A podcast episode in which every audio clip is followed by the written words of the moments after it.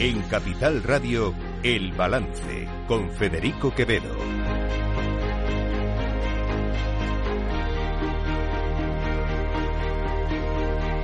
Señoras y señores, buenas noches, bienvenidos este miércoles 14 de febrero de 2024, día de San Valentín.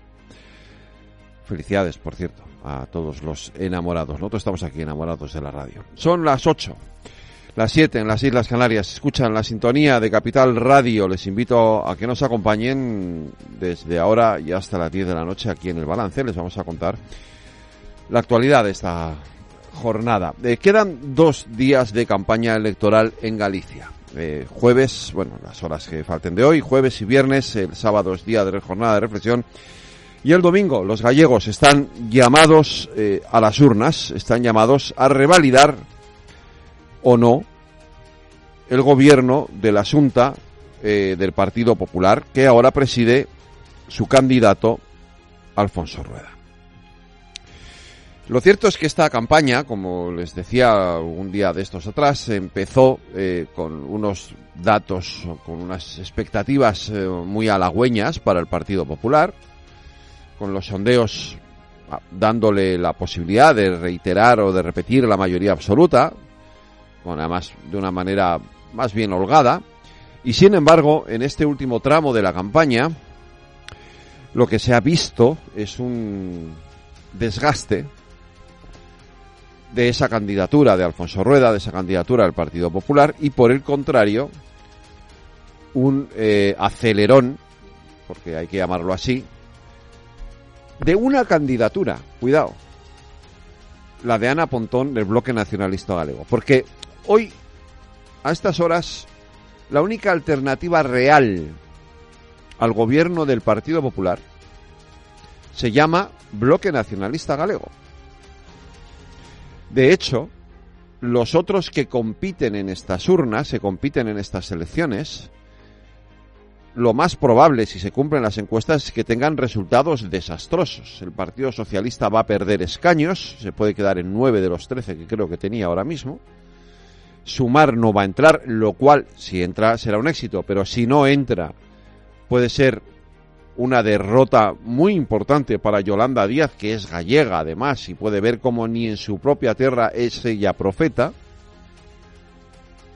Desde luego Podemos y Vox, si se cumplen los sondeos, se quedarán fuera también. Y por lo tanto, la realidad es que la única opción probable, la única alternativa posible a ese gobierno del Partido Popular está en una unión del bloque nacionalista gallego y del Partido Socialista de Besteiro eh, para gobernar la Junta de Galicia en lugar del Partido Popular.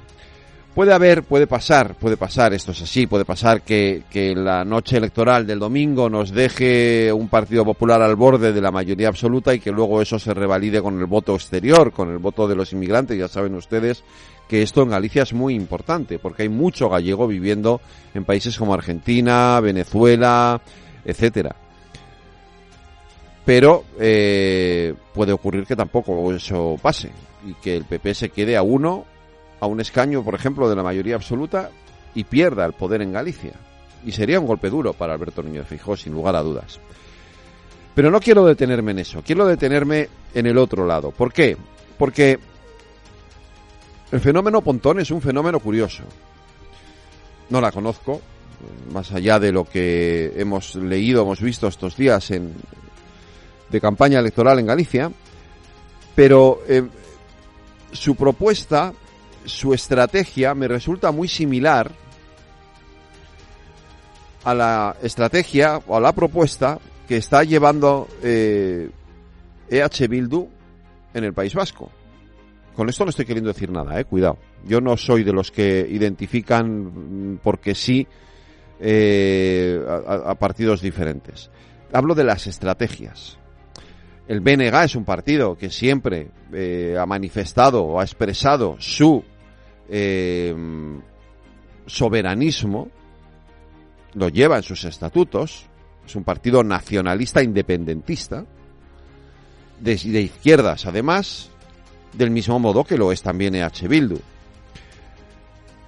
Pero fíjense y a esto es a lo que voy, a cómo tanto EH Bildu en el País Vasco, donde las encuestas dicen que el partido de Otegui puede llegar a ser la primera fuerza política, como el BNG en Galicia, han dulcificado su imagen,